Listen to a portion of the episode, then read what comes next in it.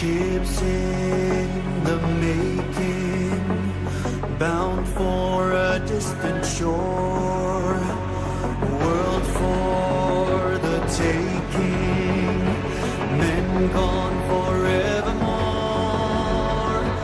boarding and setting sail. Sexto Continente. Dirigido por el obispo de Orihuela Alicante, Monseñor José Ignacio Munilla.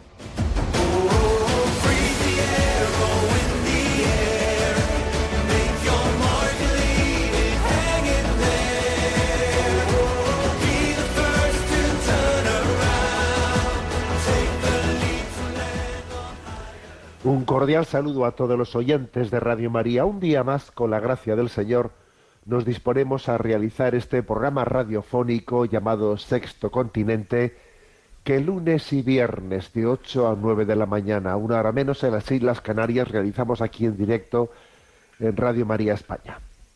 Y vaya por delante, pido perdón por la voz que está un poco afectada, pero haremos lo que podamos. Quiero compartiros a propósito de, en esta entradilla del programa, un, un mensaje que ayer envié a redes sociales que se contextualiza en medio de la crisis antropológica que vive nuestra sociedad. Crisis antropológica que más o menos pues se traduce en lo siguiente, ¿no? que en la medida en que en que animalizamos al hombre, tendemos a personalizar a los animales. Es algo así. Eso también en otro mensaje que he enviado a redes sociales el 12 de agosto, eh, quise subrayar esta, esta herida, esta gran herida antropológica de nuestro tiempo. ¿eh? En la medida en que personalizamos a los animales, el hombre se animaliza y viceversa. En la medida en que el hombre se animaliza, tendemos a personalizar a los animales. Bueno, ¿y esto por qué lo digo? Lo digo porque el diario El País bueno, pues dentro de sus páginas de sociedad, eh, pues nos, eh, nos hablaban, nos, nos, nos, introducían un debate, y el debate del diario El País era, bueno, pues eh, hay un retorno, el retorno de muchísimas personas a sus puestos laborales, y entonces se introduce un debate, porque muchos de ellos han ido a sus vacaciones acompañados de sus, de sus mascotas, y entonces ahora en su regreso, dice el diario El País, bueno, pues que se han acostumbrado los trabajadores eh, que estaban de vacaciones a convivir con sus mascotas y las mascotas se han acostumbrado a convivir eh, con, sus, eh, con sus dueños, con sus amos, y ahora de repente no se pueden separar porque el otro vaya a ir a trabajar ocho horas. Entonces piden, hay un debate en el que se pide una conciliación canina. Sí, una conciliación canina en el que, bueno, pues bien sea al comienzo, pues aceptando un modo de trabajo híbrido, eh, trabajar a distancia, o bien sea permitiendo a las mascotas entrar en los despachos, que, que, no, se les, que no se les someta eh, a los animales de compañía a un estrés, eh, a un estrés de tener que ver de repente separarse de sus, de sus amos o de sus acompañantes. Quizás la palabra amos, supongo que dentro del animalismo no se utilizará. O sea, separarse bruscamente de sus, eh, de sus acompañantes. ¿no? Entonces, se pide el diario El País, se introduce el debate de la conciliación canina. A ver, señores, queremos conciliación canina. Porque ¿cómo nos vamos a separar así, no? Tan bruscamente de nuestros animales de compañía, ¿no? Cuando regresamos del trabajo. Alguno igual pensará que estoy de broma. Pues no, no estoy de broma. ¿eh? Ese es exactamente uno de los eh, artículos de vuelta del verano del país que introduce este, este, esta cuestión. bueno, y esto al mismo tiempo eh, está aconteciendo al tiempo que bueno, pues la, ley de aborto se ha, ido, ha ido introduciendo, entre otras cosas, va dando sus pasos ¿no? para una plena implementación y todavía dándole una vuelta de tuerca más al aborto libre ya existente en España, eliminando el tiempo de reflexión para acabar con la vida del hijo en el seno materno. Es decir, no hace falta ningún tiempo de reflexión. ¿eh? Si lo quiero ahora, pues ahora mismo, ¿no? Dentro de, dentro de media hora acabo con la vida eh, del hijo que llevo en el seno materno. No hace falta tiempo de reflexión. Ahora, eso sí, ¿eh? no se puede uno separarse bruscamente de su animal de compañía después de haber estado con él de vacaciones. No necesitamos un tiempo intermedio, un tiempo intermedio pues para acostumbrarnos a este a esta nueva situación para que para que no nuestros corazones no sufran y no se desgarren en esa separación eh, tan brusca que es volver a trabajar y, dejar de tener el animal de compañía 24 horas al lado mío. Obviamente estamos en una crisis antropológica de, primer orden, ¿eh? de primer orden. Es obvio como, como acontece, no tantas cosas, por cierto, por cierto, profetizadas por, por Chesterton, que decía él, donde hay adoración animal, habrá sacrificio humano. Curiosa esta expresión ¿eh? de Chesterton. Donde hay adoración animal, habrá sacrificio humano. Bueno, mm, reafirmamos, ¿eh? reafirmamos la necesidad de mostrar al mundo la antropología cristiana, la antropología cristiana que es reveladora de, de la verdadera identidad del hombre, hecho imagen y semejanza de Dios, de valorar al hombre en su, en su verdadera dignidad. Sexto Continente es un programa que tiene interacción con los que sois usuarios de redes sociales, en Instagram y en Twitter, a través de la cuenta arroba obispo munilla, con los que sois usuarios de Facebook, a través del muro que lleva mi nombre personal, de José Ignacio Munilla, y recuerdo que los programas anteriores están a vuestra disposición tanto en el podcast de Radio María, como en el canal de iVox llamado Sexto Continente, eh, al cual, por cierto, se accede fácilmente pues desde la página web de un servidor, eh, de, quien os habla, que la página web es www.enticonfio.org. Ahí hay un apartado de Sexto Continente y otros muchos apartados a vuestra disposición. Bueno, antes de que entremos así en un tema que, espero que os guste. Quiero hacer un, que es un tema, mm, digamos, ¿no? De, que en esta semana eh, pues he, descubierto una de esas joyas que me gusta compartir con vosotros y ahora voy a ello.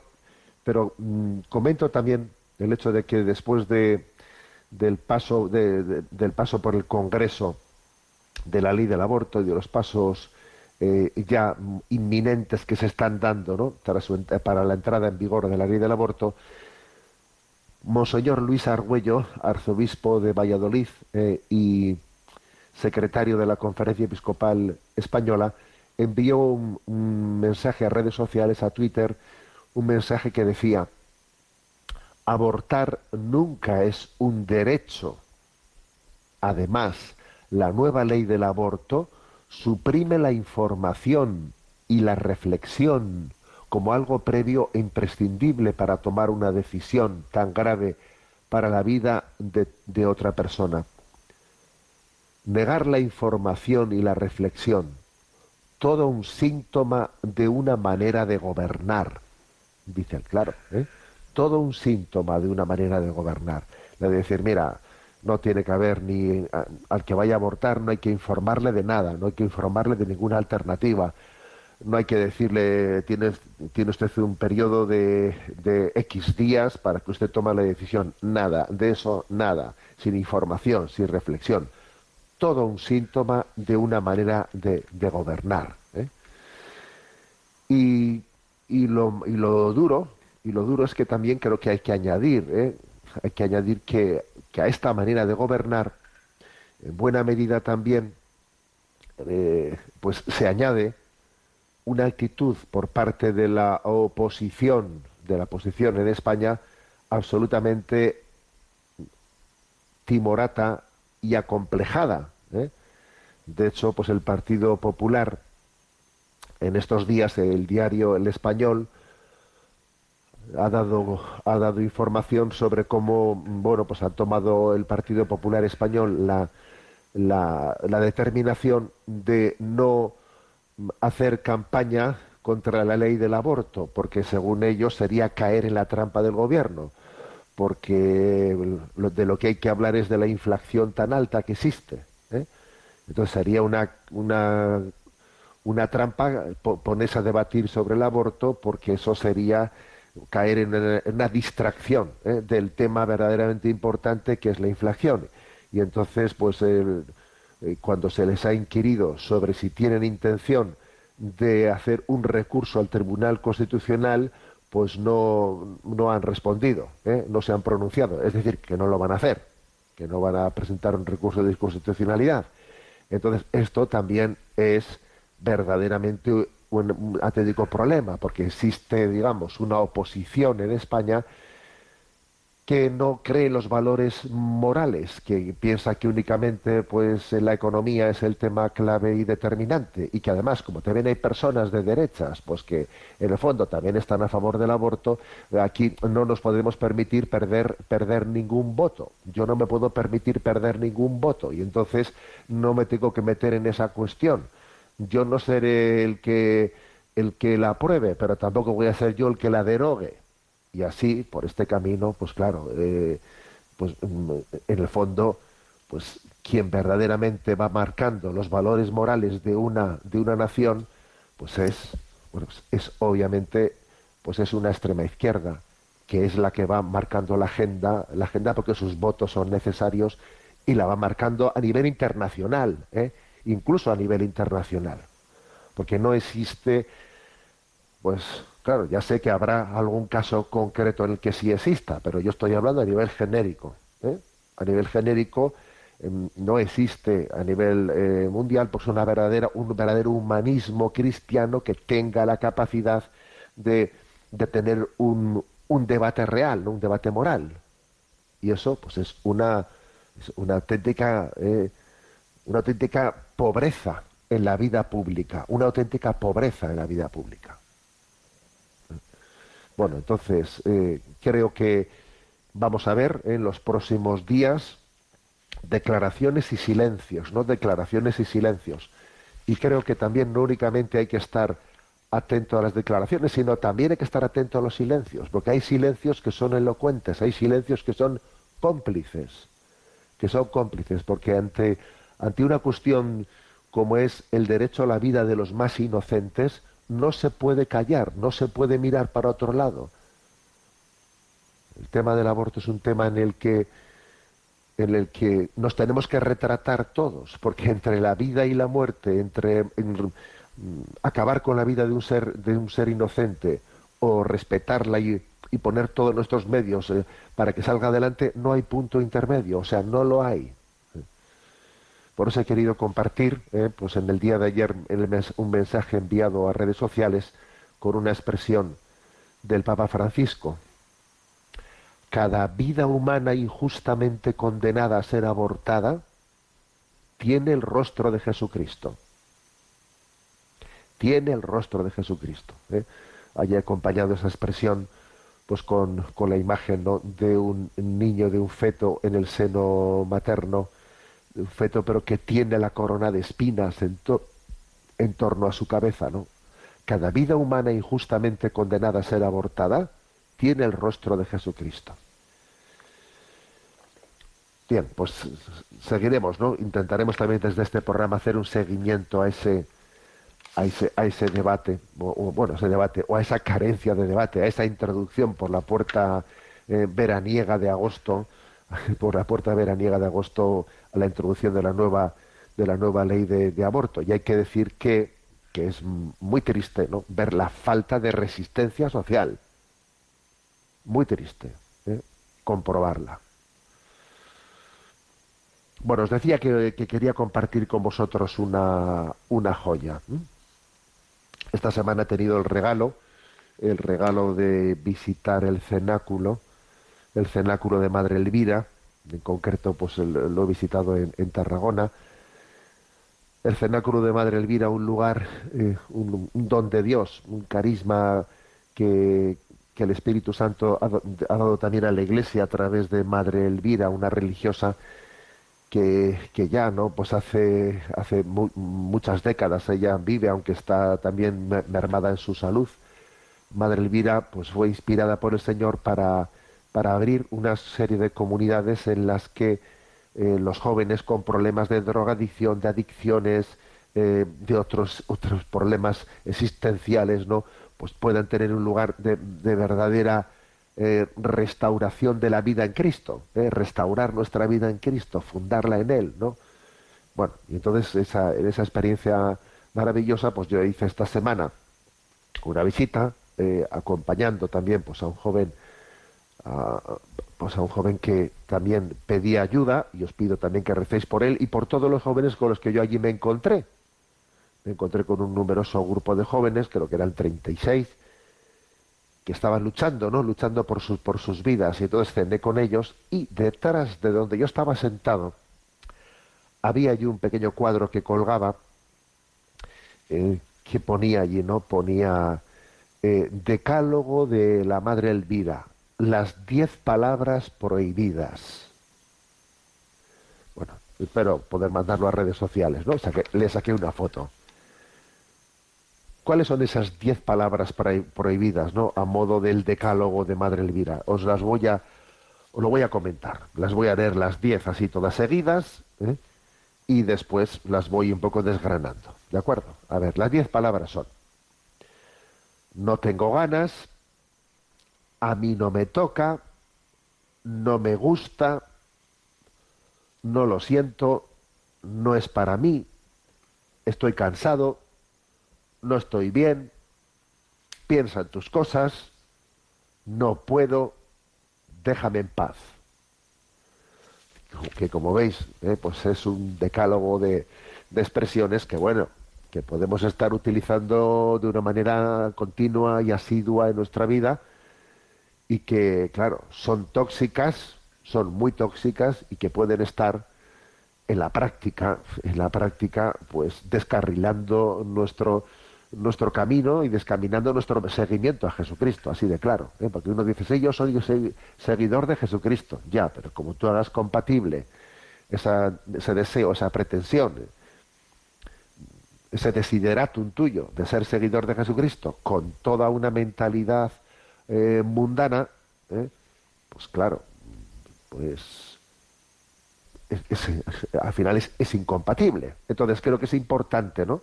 es importante mm, examinar, examinar estas diez, estas diez palabras. ¿eh?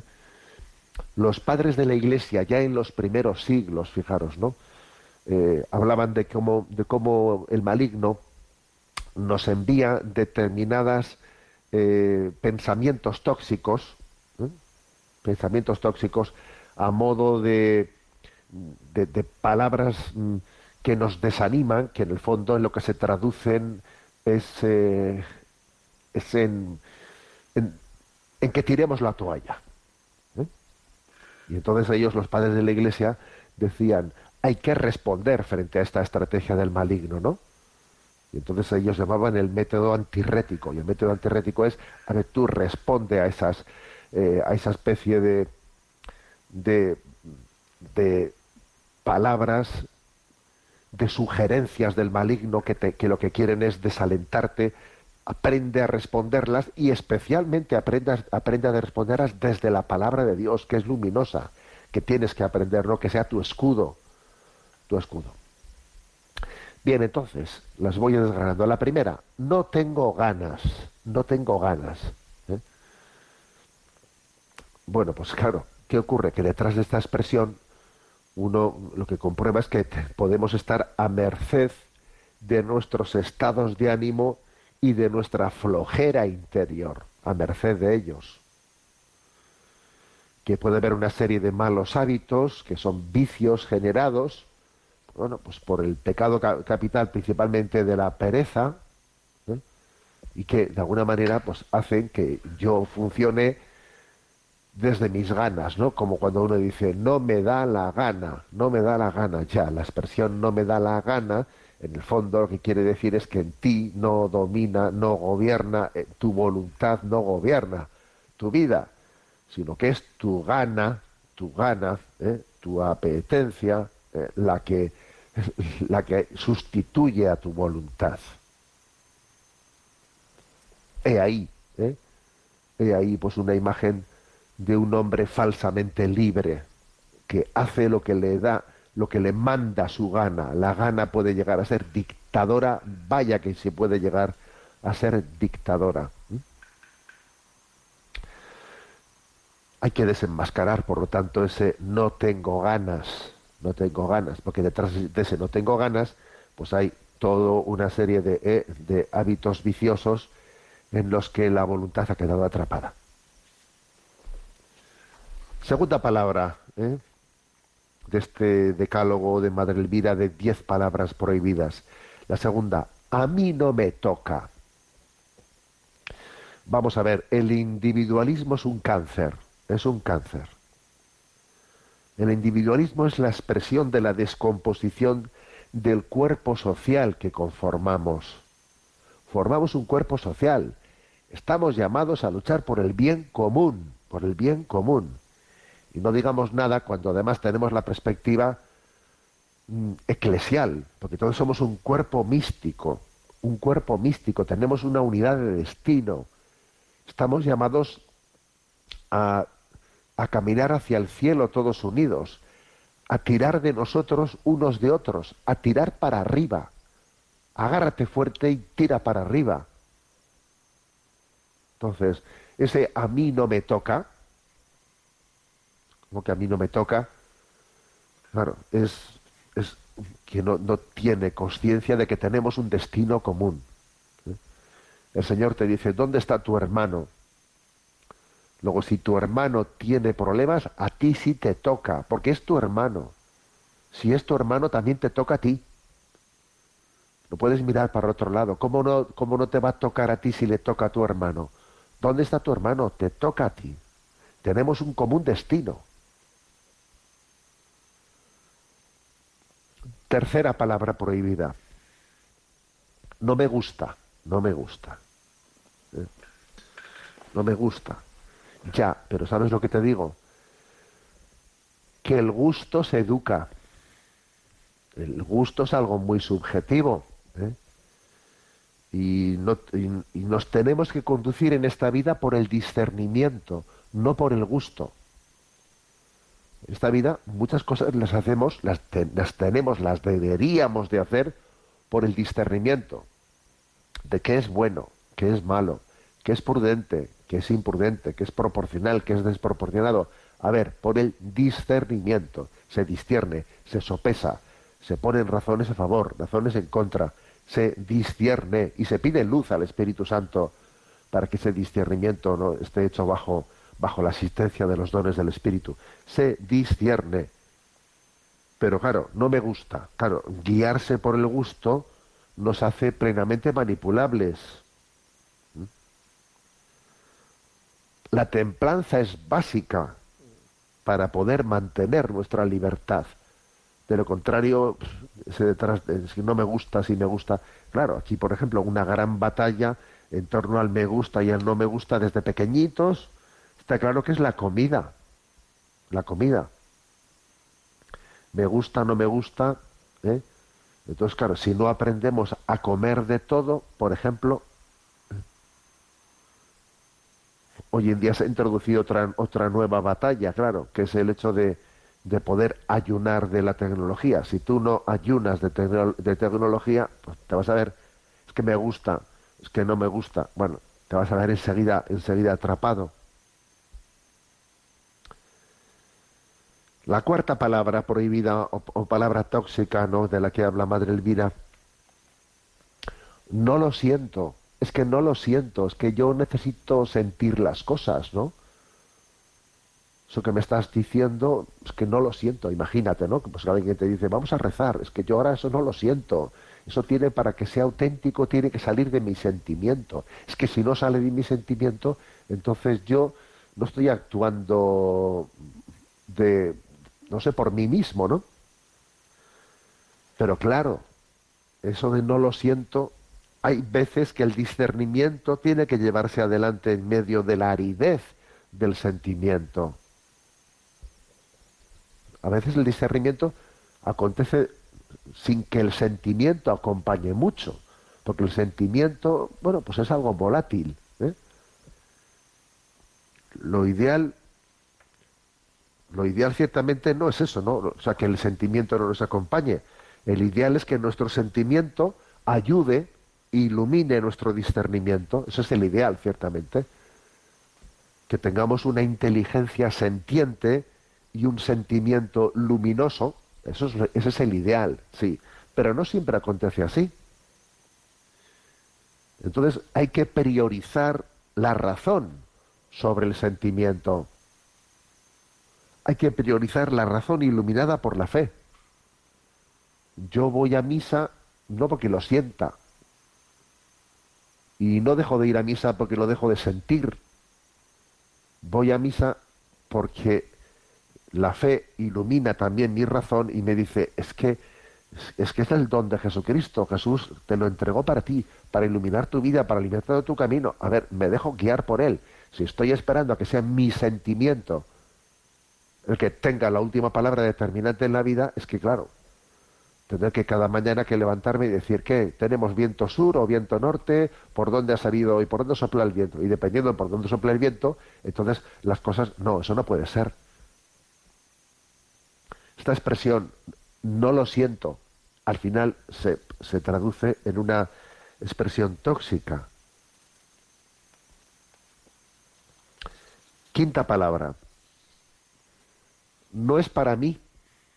No es para mí es que eso no es para mí.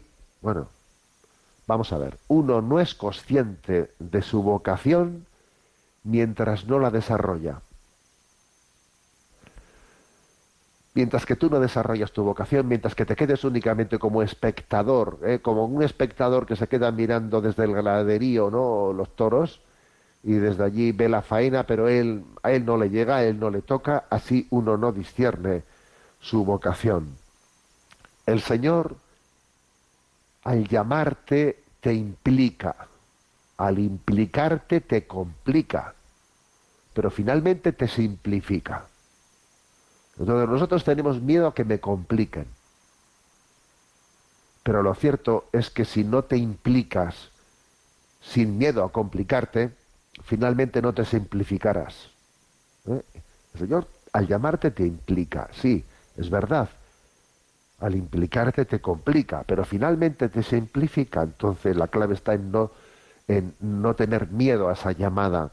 Luego, eso no es para mí. A ver, el escaqueo se presenta como un atajo, un atajo, pero que al final no nos hace felices. No te hace feliz. Te escaqueas, ¿no? Pues por evitarte sufrimiento, sacrificio, y no te hace feliz.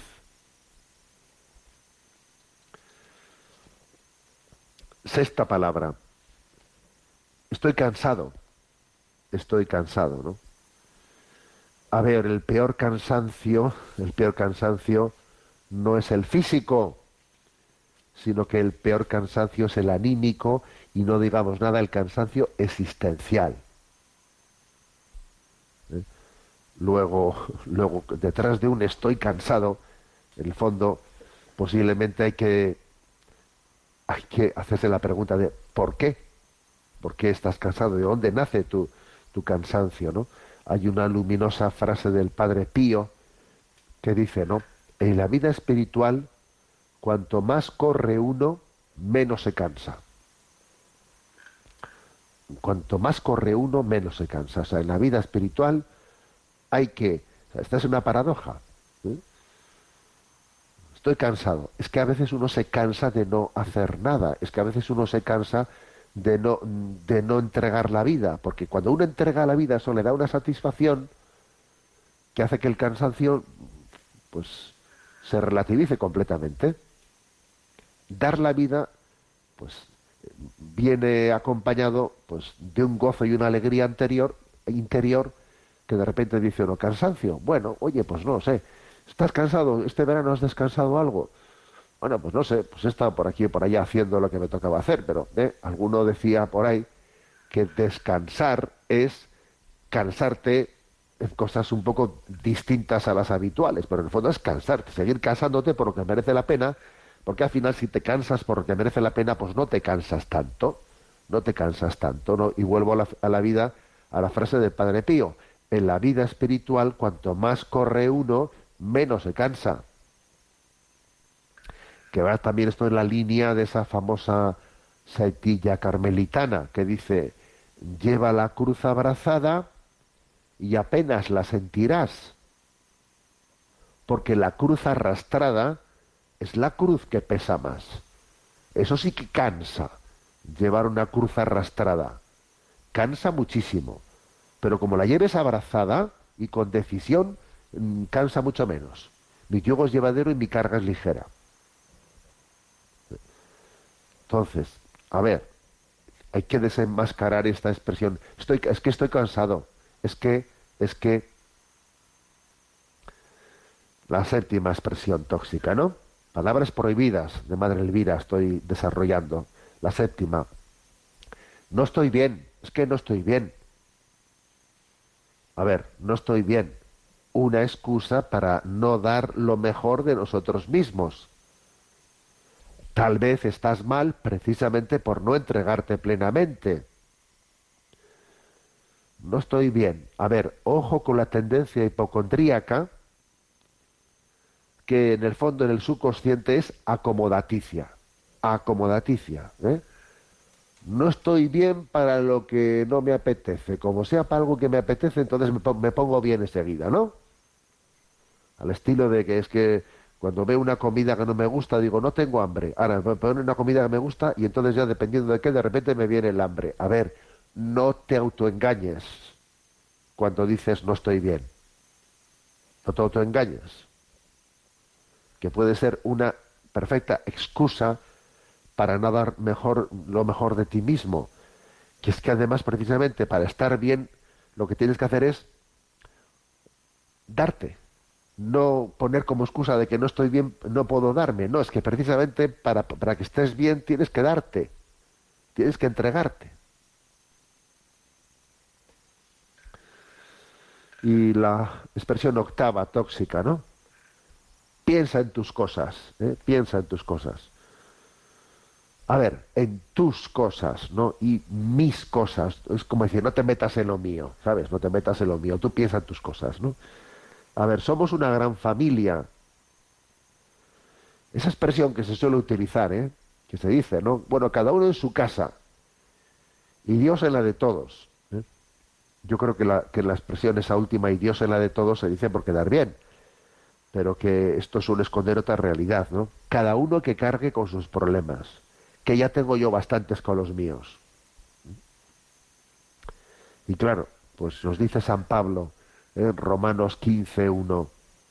Nosotros, los fuertes, debemos llevar la carga de los débiles y no buscar nuestro propio agrado.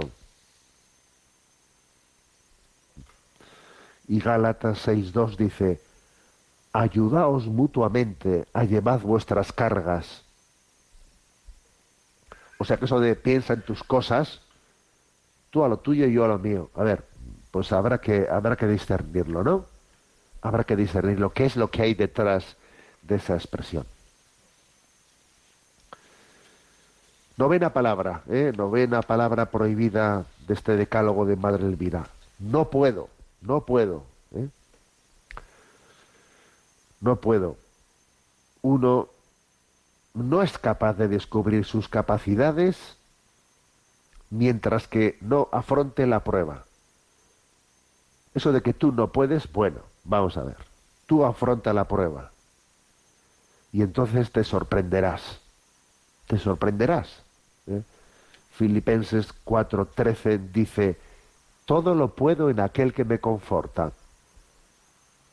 O sea, de repente uno se da cuenta que Dios conforta, que Dios te, da, te da su gracia, pero te da su gracia si te tiras a la piscina, me explico. Si no te tiras a la piscina, dices, no puedo, no puedo, no puedo muchas veces un no puedo esconde un no quiero.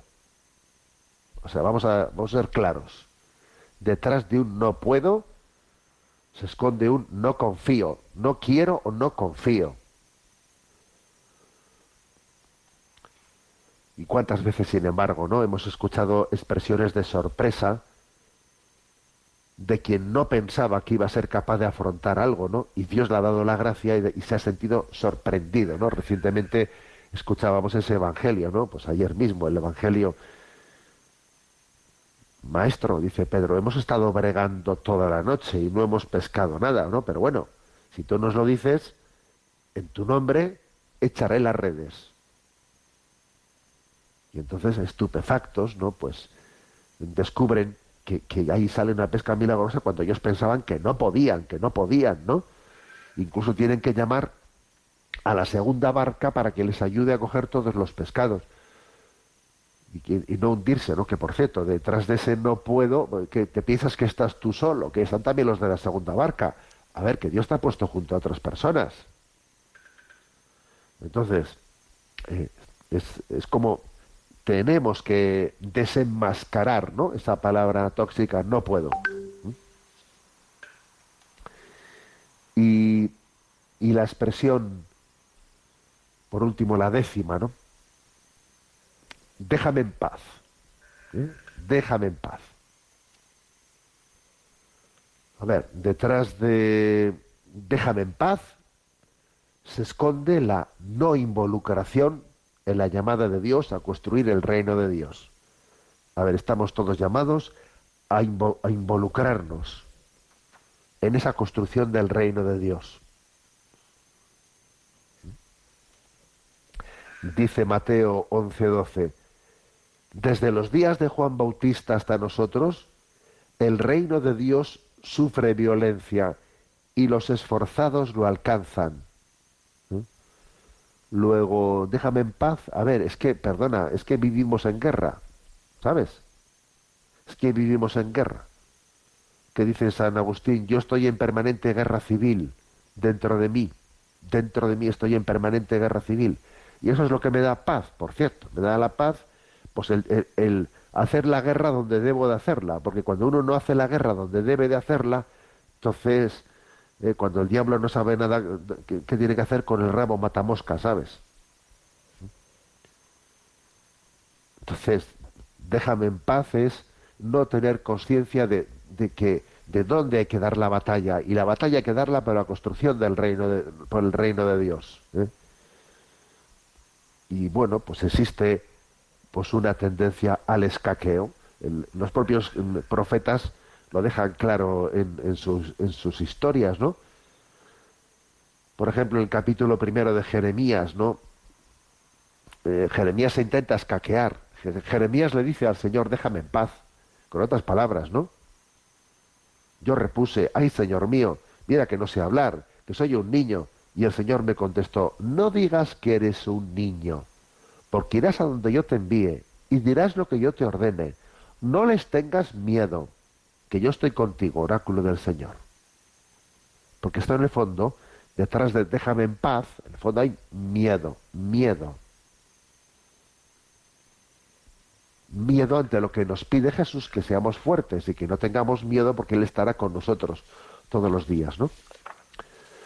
Entonces, pues, ¿sabéis lo que os digo? Que le saqué esa foto aquí en el cenáculo de Tarragona, ¿no? Le saqué esa foto a ese cuadro de Decálogo de Madre Elvira, las diez palabras prohibidas, ¿eh?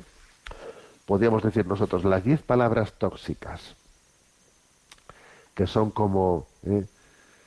ese bombardeo del maligno, ¿no? Que me, me, pretende robar el alma, me pretende robar la, la, la esperanza. Y yo tengo que tener capacidad de detectar, de desenmascarar y de responder con un ayer contra, haciendo, ¿eh? combatiendo, ¿no? Esas, esas ideas desoladoras ¿eh? que nos roban la esperanza. Leo las diez seguidas, ¿no? No tengo ganas. A mí no me toca. No me gusta. Mm, es que no lo siento. ¿eh? Es que no es para mí. Estoy cansado. No estoy bien piensa en tus cosas. No puedo, déjame en paz. ¿eh? Que el Señor nos dé la gracia, ¿no? De vivir cada uno ese combate, porque esos jóvenes que están allí viven el combate y lo viven y lo viven de, manera muy visible. ¿eh? Cada uno vive el combate contra sus problemas, sus adicciones, ¿no? Y coge y dice, salgo del mundo y vengo a este lugar a este lugar de combate, que es como cuando el Señor te lleva al desierto para que des la batalla. Bien, pero ¿y los que estamos aquí en medio, en medio de, eh, de, esta, de esta sociedad en la que podemos estar siendo atacados sin ser conscientes de ello, sin tener la capacidad ¿no? de, desenmascarar esas estrategias. Que Dios nos dé la gracia ¿eh? de también a la luz ¿no? de, esta, de esta reflexión de las diez palabras prohibidas, ese decálogo de Madre Elvira, de llevar adelante con decisión cada uno el combate de su vida.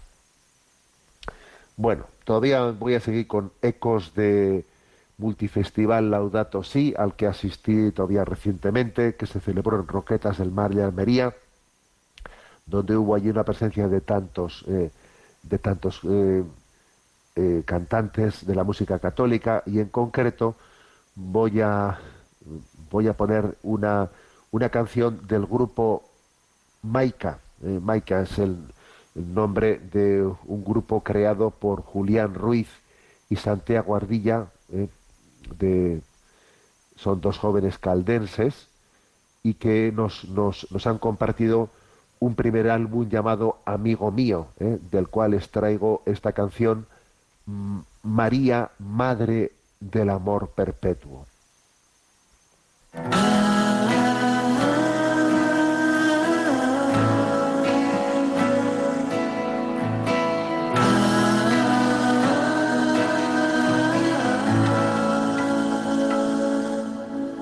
Toda el alma quiero agradecer por tu bondad, pues iluminas como luz del sol mi oscuridad. Fallado y digo lo siento, y aquí postrado de arrepentimiento, hoy solo quiero ser testigo de tu inmensidad por una rosa blanca que nació en mi corazón. Con tu mirada siembras en mi pecho la paz y el perdón.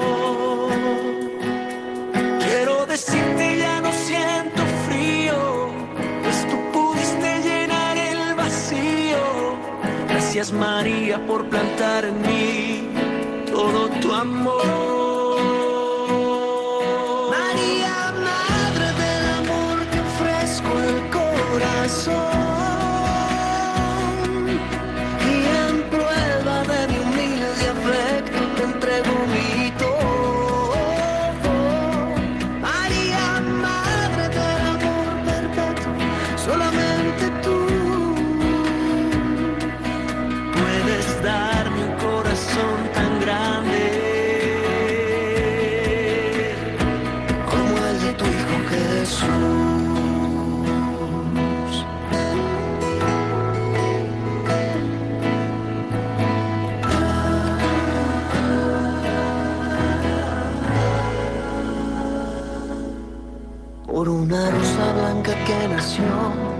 En mi corazón. Con tu mirada siembras en mi pecho la paz y el perdón. Quiero decirte ya no siento frío, pues tú pudiste llenar el vacío.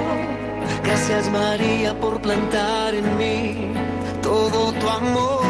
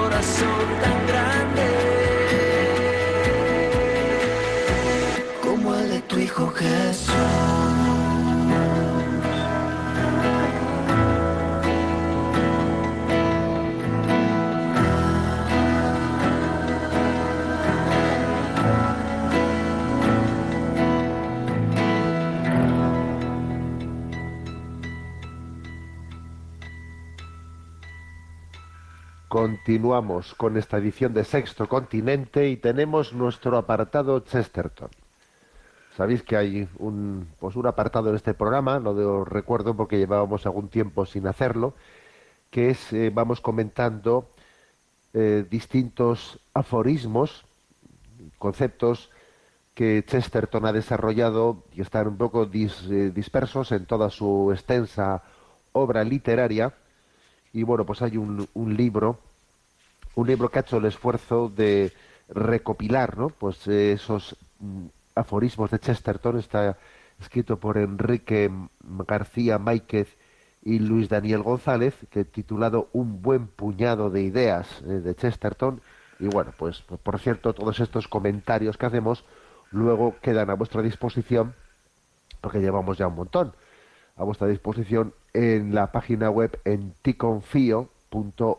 Allí tenéis pues el apartado píldoras donde están todos estos comentarios. Bueno, y ahí nos toca el aforismo sentido común sentido común. Desde luego Chesterton sí que era un hombre de sentido común, de un profundo sentido común, ¿no? Y de una gran crítica hacia la falta de sentido común. Es una expresión suya, ¿no? Sentido común. Esa rama extinta de la psicología, decía él, ¿no? Hay una rama extinta que, se ha, eh, que ha desaparecido de la psicología, que se llama sentido común. ¿eh?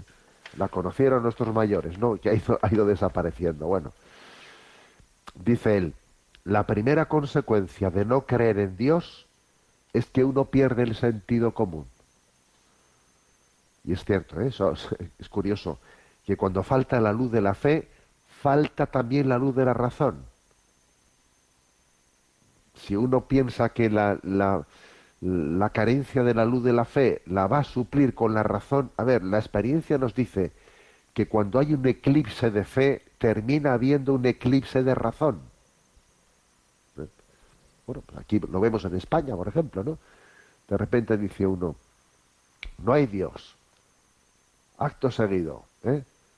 Abortar es un derecho. Yo tengo derecho a suicidarme. Bueno, pero, pero ¿qué estás diciendo? Has perdido el sentido común. Claro, es que primero perdió el, sentido de, fe y después de la fe se pierde el sentido común.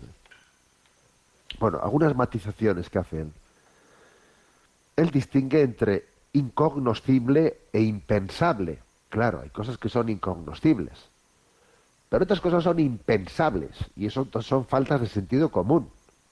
Y hay que saber desenmascararlas, ¿no? Y no llamarle incognoscible a lo que en el fondo es una falta de sentido común y es, impensable. Por ejemplo, dice él esta frase que la vais, a, la vais a entender. Dice, hay una gran diferencia entre el misterio de lo que es incognoscible y de lo que es impensable. Hay cuestiones irresolubles, como ¿qué es primero? ¿Si el huevo o la gallina? Pero hay otras cuestiones como la que ¿qué es primero? ¿El triángulo isósceles o el cocodrilo. A ver, lo de qué es primero el triángulo isósceles o el cocodrilo, eso, eso es falta de sentido común. Estás diciendo una absurdez. Luego no lo confundas con que lo que es incognoscible. Lo que es incognoscible es que es primero el huevo o la gallina. Pero hoy en día le llamamos muchas veces a incognoscible a lo que es una absurdez. Es algo impensable. ¿eh? Y en esta misma línea, él dice, llamar por igual castigo físico a la tortura o a darle un cachete a tu niño o un puntapié a un perro es como llamar colisión recíproca a un beso al mismo tiempo que a un choque de barcos o de cometas. Oye, mira, no, no, no, no le llames a todo con el mismo término, ¿me explico? Son cosas que son absolutamente distintas. Luego, luego no confundas, ¿eh? No confundan los términos, que, o sea, que, no te falte sentido común en la, en la manera de designar las cosas. ¿eh? Repito esta expresión que es muy buena. Dice, llamar por igual castigo físico a la tortura o a un cachete a un niño o un puntapié a un perro es como llamar colisión recíproca a un beso al mismo tiempo que a un choque de barcos o de cometas. Oye, que son cosas distintas, ¿no? Por eso lo propio de Chesterton es eh, desenmascarar el sinsentido desde el sentido común. A ver, desde el sentido común hay que desmascarar el sinsentido. Por ejemplo, dice Chesterton, queda todavía un tipo de filisteo confuso capaz de considerar al mismo tiempo a un monje un tonto por su castidad y a otro monje un sinvergüenza por su concupiscencia. Dice él, es gracioso esto. A ver, vamos a ver, le estás llamando al monje tonto por su voto de castidad. Y luego, si resulta ¿eh? que tiene concupiscencia, te, te escandalizas por su concupiscencia. A ver, vamos a ver cómo es eso, porque si le llamo tonto por ser casto y luego le llamo sinvergüenza por su concupiscencia, vamos a ver, ¿no? Luego él, Chesterton es un hombre que intenta desde el, desde el sentido común desenmascarar el sinsentido. ¿eh? Y, y, por cierto, ¿eh? a Chesterton le ayuda mucho el sentido común para aplicar, perdón, le ayuda mucho el sentido del humor para discernir sobre el sentido común. Fijaros esta expresión. Las rarezas sorprenden a la gente normal. Las rarezas no, no sorprenden a la gente rara. Por esta razón la gente normal se sabe divertir y la gente rara siempre se lamenta del aburrimiento de la vida. Mira, la gente normal sabe tener sentido del humor. La gente que es rara no sabe tener sentido del humor. ¿eh? Y termina eh, con una expresión que me parece brillante, pero brillante donde las haya, ¿no? Que me la habéis oído repetir muchas veces por ahí. Dice Chesterton, el sentido del humor es el sentido común bailando. El sentido del humor es el sentido común bailando. O sea, mira, tú, pues de alguna manera el sentido común lo aplicas a la vida, pues riéndonos de nosotros mismos, riendo de muchas circunstancias, y entonces se traduce en sentido del humor, ¿no? Entonces, ¿qué es el sentido del humor? Pues el sentido común, pero bailando. Me parece genial, ¿eh? Esta expresión. Y aunque sea muy brevemente, pero vamos a dar un paso más en el DOCAT, también en este en esta otra sección, ¿eh? que también queda a vuestra disposición dentro del canal de iVox. ¿eh? Dentro del canal de iVox hay una hay un apartado que pone DOCAT, ¿eh? y allí pues vamos poco a poco comentando, ya estamos en el punto 282, estamos bastante avanzados. El punto 282 dice, ¿es la Iglesia miembro de, de pleno derecho en alguna organización? Sí, la Iglesia forma parte como miembro de pleno derecho de las siguientes organizaciones.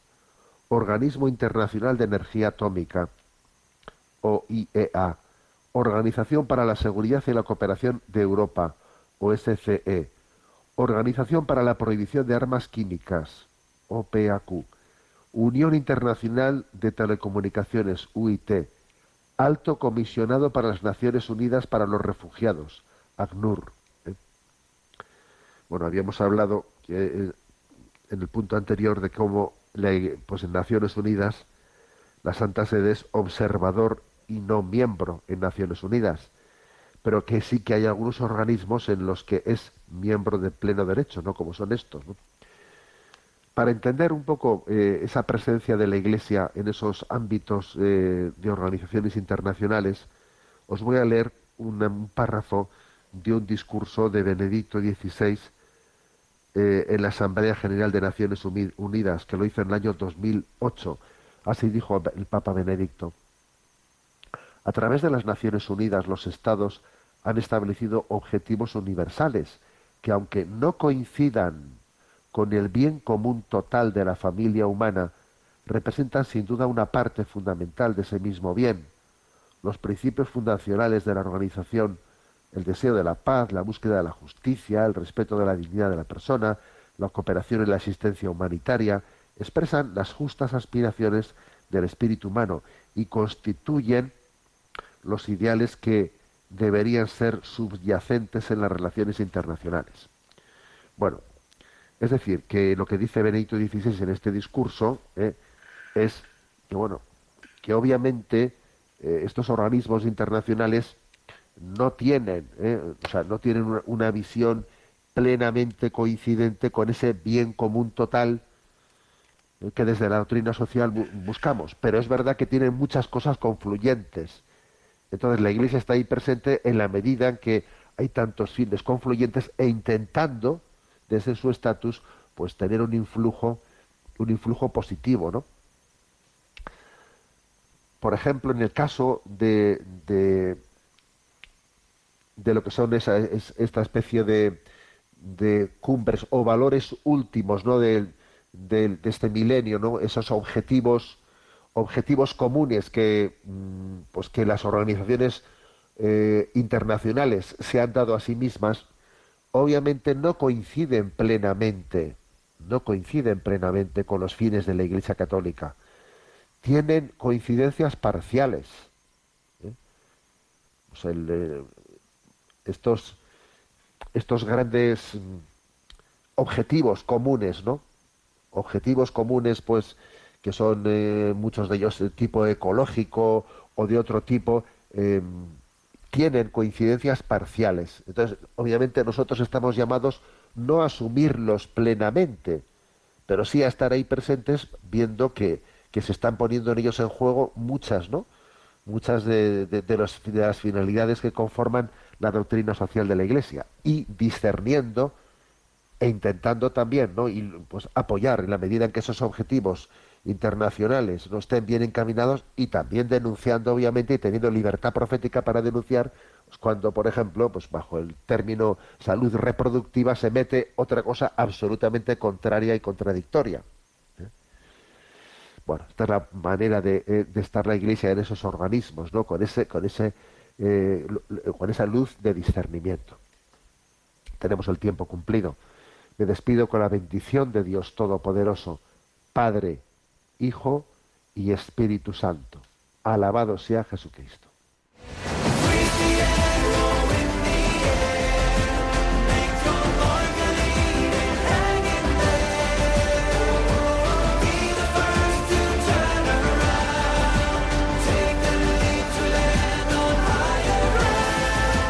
Finaliza en Radio María, Sexto Continente, dirigido por el obispo de Orihuela Alicante, Monseñor José Ignacio Munilla.